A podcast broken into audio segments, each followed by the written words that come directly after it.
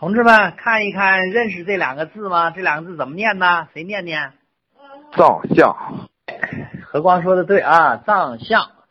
我们现在呢用的是这个藏，看见了吧？这个藏相，嗯，有什么区别呢？你看古代那个藏啊，很多人他不知道中医，他念成藏了，是不是像藏起来的藏啊？哎，藏起来的藏，那个相呢是体相、表象的意思。你看。藏呢是让你看不到的东西，相呢是让你看到的东西，所以藏相有看到的，有看不到的。那么这个是什么意思呢？大家想一下啊，我们古人也没有解剖术，也没有 X 光，也没有什么 B 超、CT 这些东西。那么藏在里边的东西，心肝脾肺肾，什么大小肠、膀胱这些东西，我们看不见呢。啊，所以这个脏啊，用的是这个藏啊，这个我们现在这个五脏的脏。那么看不见怎么办呢？那我们怎么诊断他病呢？诊断他疾病呢？对吧？你你不能说张仲景坐堂行医呢，来个人了啊，一毛脉是吧？你做个 X 光吧，你验个血吧，你弄个尿吧，果然没这个。但是呢，这个五脏六腑又藏在里边，怎么办？所以呢，这个时候啊。我们就要看相表现出来的这个形象，也就是说，你五脏六腑藏在里边没关系啊，但是你在外面有一些个表现，我们能够啊观察到你五脏六腑有问题了。我举个例子啊，你比方说这个人呢腰酸啊、腿软、头晕、眼花、耳背，你说心肝脾肺肾哪虚了呀？我们一听就知道，哎呀，你肾虚了，对吧？你像那小孩呢，刚生下来他尿床，但是呢，那上了幼儿园了还尿床呢。有些呢上了小学了还尿床呢。我们说，哟，这个孩子呀，先天肾气不足。你看，你看见人家肾了吗？你怎么就说肾气不足啊？你看见人家肾虚了吗？你也看不见呢。但是通过这些症状啊，外在的这些表现，也就是这个相。啊，表现在外的这个东西，我们来观察到你脏腑的情况。也说，我们通过相来观察这个脏。那么这个学说，我们就叫做脏象学说。脏象学说呢，重点呢就谈的是人的五脏六腑。所以我们啊，这是中医的一个重中之重的部分啊。这一段呢，大家好好听，听完了呀，你这个中医啊就入门了。那这个五脏六腑有哪些呢？我给大家说一下。首先啊，我们说五脏，谁知道哪五脏呢？能写下来吗？五脏啊是心、肝、脾、肺、肾。六腑呢是胆、胃、小肠、大肠、膀胱、三焦，这六个。那么还有一个概念呢，叫做奇恒之腑，也有六个啊，脑髓、骨脉、胆、女子胞。我给大家打一下。它是这样的啊，五脏和六腑相比呀，五脏呢是藏精气而不泄，就它储藏人体的精气啊，不泄出来，所以呢，它属于五脏啊，属于阴。那么这两句话怎么理解呢？五脏啊是储藏人体的精气的，呃，这个精气呢要藏的越多越好，不能够啊露出来，不能够啊随意的挥泄掉。所以呢，叫做藏精气而不泄。那么呢，这个呢，相对来说呀，缺乏动态，所以呢，它就是阴的。六腑传化物而不藏为阳，是什么意思呢？这个六腑啊，是运化东西的，它就不能收藏了，它一收藏啊，就坏了。所以它呢，处在呀动态当中，所以呢，我们呀就把它呀叫做为阳。我解释一下，你比方六腑，我们吃了饭，是不是到胃里了？你说这个这个。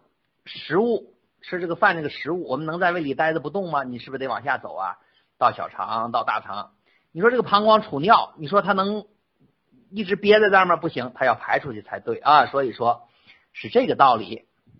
那么这个奇恒之腑是个什么概念呢？就是它既呢有一些啊，既有一些五脏啊藏精气的这个作用啊，有这个五脏啊藏精气的这个作用。那么另外呢，它也有呢六腑的这个结构，就是说从形态上啊像六腑，你看脑子呀、骨髓呀啊这些，这个六腑都是一些多是一些空腔的脏器嘛。说它从形态上像六腑，但是呢，它也是储藏一些精气的。所以说呀，我们就把它叫做奇恒之腑啊，是腑，形状上像腑，但是呢有脏的功能，所以叫奇恒之腑。也就说，脏象学说，我们呢探讨的就是五脏六腑、奇恒之腑这么三大块，大家能听明白吗？学习这个东西啊不是太难，嗯，你像我们这些呀讲的呀都简单，你要是按照。这个医学院的教学大纲啊，你就不能这么讲。但是我们要按他那个讲法啊，我们就没法讲了。所以呢，我的对大家这个建议是啊，你多听几遍，就这一段，你反复听，听个三两遍就有感觉了啊，就基本上就记下来了。慢慢的你再用，专门的记录一下，这就够了。所以说，反复的听啊，反复的听，这个是诀窍。那么在五脏之中呢，它也呀分阴阳。那么心和肺啊，心和肺，它呢在横膈的上边，所以呢它属于阳啊，它是跟这个什么呢？呃，是跟这个肝肾脾相比较，它叫阴中之阳。肝肾脾呢都在横膈之下，那个肾呢，如果照西医说，它就是个腹膜外围器官了。所以这样的话呢，它呢就属于阴中之阴了啊。这个呢我们也了解一下啊。哪天呢谁提到这个事儿啊，我们也知道听过。所以呀，我们第一个啊，我们来呢讲这个心。心呢是最重要的，重要到什么程度呢？古人讲啊，叫做君主之官。什么叫君主之官呢？我们知道啊，古代啊，我们这个社会制度，皇帝呀是老大，他就为君王嘛。作为君主，也就是说，这个心脏是人当中最重要的器官嘛。我们现在知道，从生下来，这个心脏其实挺累的啊。从生下来，实际上没生下来，我们怀孕在妈妈肚子里头，这个心脏是不是就跳动了？我们就听胎音嘛。那么白天啊，我们工作了，到晚上都休息了，谁还在跳呢？还是这哥们在跳呢？什么时候他不跳了？他一不跳，我们就完了啊，我们就该走了。啊，我解释一下啊，刚才这个沈伯伯问这个“齐与恒”的含义啊，这个“齐恒之府呢，“奇”呢指的是什么呢？指的是它不同的地方，“横”呢是指同的地方。也就是说，这个“横”指的是什么呢？指的是它从形状上像六腑，这个叫做“横。奇呢是指它从功能上啊又不是六腑的功能，它藏精气了。所以说，这个就叫奇横之腑，是这个意思啊。那么这个心脏啊这么重要，那么我们来研究一下啊，说这个心脏啊，它的这个重要性啊都体现在哪里啊？那么这个心脏呢，它实际上啊，我们不是五行嘛？我们讲五行，五行呢会对应啊这个五脏，这个五脏呢又和六腑啊相对应，又和人体的一些其他相对应，它就构成了一个。以五脏为中心的这么一个网络体系，你比方说我们心脏，心脏呢和小肠啊又相表里。为什么说和小肠相表里呢？这两个经脉呀，这个表里啊指的是经脉，心经啊和小肠经啊是互相表里沟通的。所以这个小肠和心，它的病啊也经常啊会影响的。你看，很多时候啊，这个心火旺盛了，心火旺盛，它的特点是口舌生疮嘛。口舌一生疮了，我们有的时候就给他吃一些利尿清热的药，小肠的热往下一走，哎，这个口舌生疮啊就好了。嗯，这个体现呀，心与小肠相表里啊，有一个特别好的方子，大家呢如果有兴趣啊，将来你可以看一看这个方子。这个方子呢就是导赤散啊，小儿药证直诀。宋代钱乙的方子，为什么叫导赤散呢？导呢是把心火呀导到下面，赤呢从这个颜色上讲是红的嘛，心就是五颜，心的颜色呀就是红的，所以说把心火导到小肠泄出去的这个药叫导赤散，它是呢治疗儿科病的一个方子啊，这个方子我们临床啊经常用。嗯，昨天的下午，昨天的下午，昨天下午还是前天下午，我就用这个导赤散了。呃，导赤散是什么呢？有个哥们儿，这个哥们儿呢是晚上啊睡不着觉，长期的失眠。呃，最近两年呢失眠的特别严重了，特别严重呢，严重到什么程度呢？他不吃安眠药就不行，吃了两年安眠药了，本人呢也特别苦恼，说吃中药啊也吃了大概他自己讲啊也得有几百副了。看呢，面色倒是还挺红、挺壮的，不是那种气血虚的人。伸开舌头一看，舌边尖啊红，舌尖呢是心脏嘛，而且呢有点口口里头有点小口疮。我一看，这就明显的导赤散嘛。但是导赤散是小孩的嘛，说大人的话就得加点加一些个黄连之类的药啊，在在在这个这个这个这个导赤散的基础上啊，再加一些个药。哎，我就给他加了一些个药，回去让他吃去了。等回头有什么变化呀，我再跟大家再汇报说一说这个事情啊。所以西医小肠先表里了，颜色呢它是红的，五行里头呢它是火，在季节上呢它就是夏天嘛，夏天红红火火嘛，我们都有一颗红亮的心啊，这这很赤诚嘛，所以这是季节上看呢，这是夏天了。心呢从解剖上讲，我们顺便也谈谈吧。在左乳下呀，有能摸着心尖的搏动啊，左乳下方啊能摸着心尖的搏动。这个地方呢，我们古人呢把这个位置啊叫做虚里。注意啊，虚里这个词啊，我再重复一下，虚里是什么呢？左乳下心尖这个搏动处。这个呢，经常啊，嗯，在这个医书里头有啊讲这个虚里，所以我们以后呀，如果你见到了，你要知道这是说的什么意思啊？看一看。这一套体系是不是把人体的各个方面就包含进去了呢？啊，和季节上，你看我们说了，心呢，这个和小肠相表里了啊，就它跟小肠是一个体系了。颜色上呢是红，对吧？季节上呢，我们知道呢，这是夏天，是不是一串儿啊？跟三界呀就已经配合上了。当然呢。这个心脏呢，跟我们其他的人体的这些五官九窍之类的东西，它也是有联系的。等我们讲完了心脏的主要的功能的时候，我们再一个一个来谈这些联系。第一条啊，叫做心主血脉。心主血脉是什么意思呢？就是心脏。古人讲啊，是心气，心脏这个动力啊，叫心气，它的这个气，气血充足，气。心气呢，推动和控制血液在脉道中运行，流遍全身，啊，发挥营养滋润作用，这个就叫做心主血脉。我们详细的讲呢，大致上啊，可以成两个方面，一个呢叫做主血，另外一个呀叫主脉。啊，我们简单的说呀，这个作用相当于什么呢？我们大家看一下，我们水的那个循环系统。它的动力装置是什么呢？是不是就是水泵啊？哎，你要有这个水泵。人体的血液循环的动力装置，这个血泵是谁呢？就是心脏。所以第一个叫做心主血，就是心呢，它的这个气充足了，心气充足了以后，它呢可以推动这个血液呀运行啊，主这个血液濡养全身去了，说起到呢这么一个作用。人讲啊，心气啊，我把这个这个气啊，就是气血的气，心气很重要。我们现在呢，看很多病啊，是由于心气不足。你比方说，我们常见的是不是有的这个心脉动力，这个心脏的动力不好了？我们大家知道不知道？有些人装那个心脏那个起搏器呀，有装这些的吧？这个中医往往认为啊，都是心气不足了，它不能搏动了嘛。这个呢，我们叫主血，主脉是什么意思呢？就是血液运行在哪运行呢？要在这个脉管中运行嘛，脉道中运行。所以这个心脏呢也有啊维持维护啊这个脉管脉道通畅通利的作用。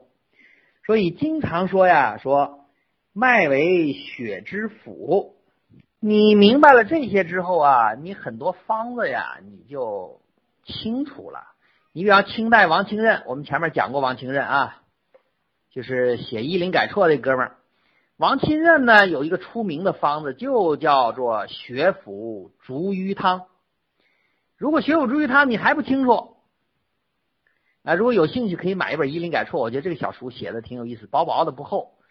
如果你还不清楚，你就看一看现在流行的一个药，叫做太太口服液。太太口服液的基本主方就是王清任的血府逐瘀汤。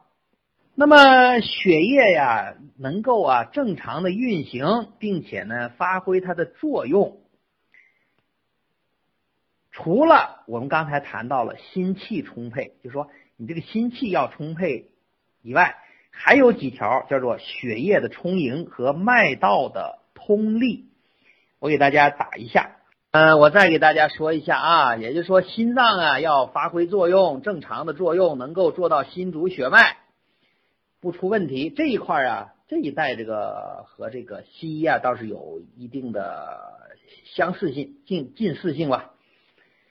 那你得有这三面，第一个叫做心气要充沛，第二个血液要充盈，第三个脉道要通利。大家想一下，谁能明白这三条在临床上有什么意义吗？谁能说一下有什么意义吗？大家想一下啊，我们现在的西医所说的心脑血管疾病。包括你比方说冠心病啊，什么心慌心悸的这一类的病啊，什么心律不齐吧，心慌心悸就是心律不齐啊，包括什么这个脑中风、脑梗塞、脑溢血这一类的，大家想一想，这些症状是不是就是我们说的这三方面出现了问题啊？大家想一想，谁能够举个例子吗？很显然啊，如果是脑梗。对吧？这个心梗是不是脉道不通利了？你想啊，这个心动过缓、心律不齐，是不是有可能就是心气不充沛了？血液不充盈，它也会形成啊，也会形成什么原因呢？心动过速、心脏不舒服的这个病。我在。年前的时候啊，我这个病例啊，我们在讲手诊的时候啊，我跟大家讲过这个病例。呃，当时啊，是我一个朋友的妈妈。呃，我朋友的这个妈妈呢，呃，快大概也就一两个月吧，过年了，来找我看病啊，让我号号脉，跟我说，哎呀，说老太太呀，这生病了，不舒服也不吭气儿，在家顶着呢，顶不住了，来了。我一看那个面色，我号了下脉，哎呀，我说是不是胃不好啊？说是胃不好，不舒服，忍着呢。但是我号脉发现不对，呀，这个脉呀，很明显的，明显这个异常了。我一看这个心气也不充足了，肯定是心气不充足。再一个，我判断啊，这个血液也不充盈了。这个脉一看，因为它细涩嘛，一看就是血虚了嘛，血液不够了。为什么出现这种细的这个脉象呢？你想，就像那个河流似的嘛，水少了嘛，血少了，水少了似的，细细的一条线儿。跟他讲啊，我看了看手纹呐，也不大对劲儿。我说你呀，去医院呢检查一下。说检查哪儿呢？我说检查一下心脏啊。我说这个心脏啊是有问题了，然后呢再确定一下原因是什么原因啊导致了心脏的病变。然后呢，就领着呀去医院了，一检查就住院，就没出来。说什么情况呢？是血液系统的癌症，导致了血液亏少啊，心气不足。等到了，问我有一阵啊好转了，好转了呢，问我说换过来了。我说别掉以轻心，我说这个病啊发现的有点晚。他现在好转呢，是因为你到医院马上他输了血了，看着好像犯过来了，但是不一定行。果然呢，就快过年的时候啊，就来找我了，找我去干什么呢？说哥哥，你到这个陵园这儿啊，给我们看个地儿吧。啊，说老太太呀，可能就不行了。当时啊，还有一两天呢，就快大年三十了。然后呢，那天天气还挺冷，有点下雪，我们还专门啊跑了一趟。嗯，等过了年，过了年没几天吧，老太太啊就不在了。所以啊，这个有病啊，一个是不要顶着，再一个呢，这个身体一旦不舒服啊，一定要抓紧。你发现的越早啊，越好；发现的太晚了，有的时候就真没有办法了啊。基本上，但凡心脏出了问题，啊，我们心脏血管，你一定要考虑这些。所以我们刚才很多朋友说了啊，像脑梗啊。啊，动脉粥样硬化呀，这显然呢，这是脉道不通利了嘛。高血脂也是脉道不通利了嘛。心律不齐有可能是心气不足，那么心律不齐也有可能啊，是我们这个血液呀，就是心气不足和这个血液呀不够充盈所导致的。那说大家分析的都挺对的。那我们沈伯伯把这个治疗方向都打出来了，补气补血去瘀，嗯，这个。这简这就是专家的思路啊！但是现在大家注意注意啊！现在在医院看病啊，我发现了，尤其是西学中的大夫，基本上一顺色的都是活血化瘀，这个是不对的。只要说哎呀，一心梗，心脏憋的不舒服了，马上活血化瘀，什么丹参、红花一堆子就上来了，这样真的不一定是对的。我们看着呀，现在好像中西结合呀，这了那了的，但实际上啊，渐渐的中医的根本呢有点脱离了。这个一旦脱离了方向啊，这个对中医啊是一个致命的伤害。我们大家呀学学这个，起码呢我们会比医院呢那很多半吊子的那个懂中医的人要强得多。啊，我看呢我这么一提示，我们按照这个一讲啊，大家还真是都能够。说出很多的这个内容来啊，看来学的都是不错的。平常啊，看来大家也都用功夫了。那么这是第一个，我们说啊，心主血脉。第二个呢，叫做心主神志，也叫做心藏神。那么什么叫做心主神志呢？什么叫做藏神呢？你看我们刚才说呀，第一条，中医啊和西医有接近的地方，很多接近地方。那么第二条啊，就完全不一样了。在讲这一条的时候啊，提前呢，大家想一下啊，我们开始谈的很多东西啊，非常有用，现在就该用上了。就是我说的，中医的五脏六腑和西医的五脏六腑不能划等号。西医的五脏六腑就是解剖性的这个组织器官，实质性的这个器官。中医的。五脏六腑是具有同一类功能的人体的组合器官，或者说组合体，也就是说多个器官的功能的总体现啊。如果这个呢，你还没有搞得太清楚啊，你把咱们最初的一两节呀听一下，里面呀谈到了呃中医和西医的区别，中医的五脏六腑和西医的五脏六腑有什么不一样。那么，到底这个心藏神怎么藏？怎么理解？啊，我们呢下一次啊再谈。这一次呢，我们时间呢差不多了，还剩了十来分钟。嗯，大家呢就今天的课呀，有什么问题不明白的地方，大家可以问一问。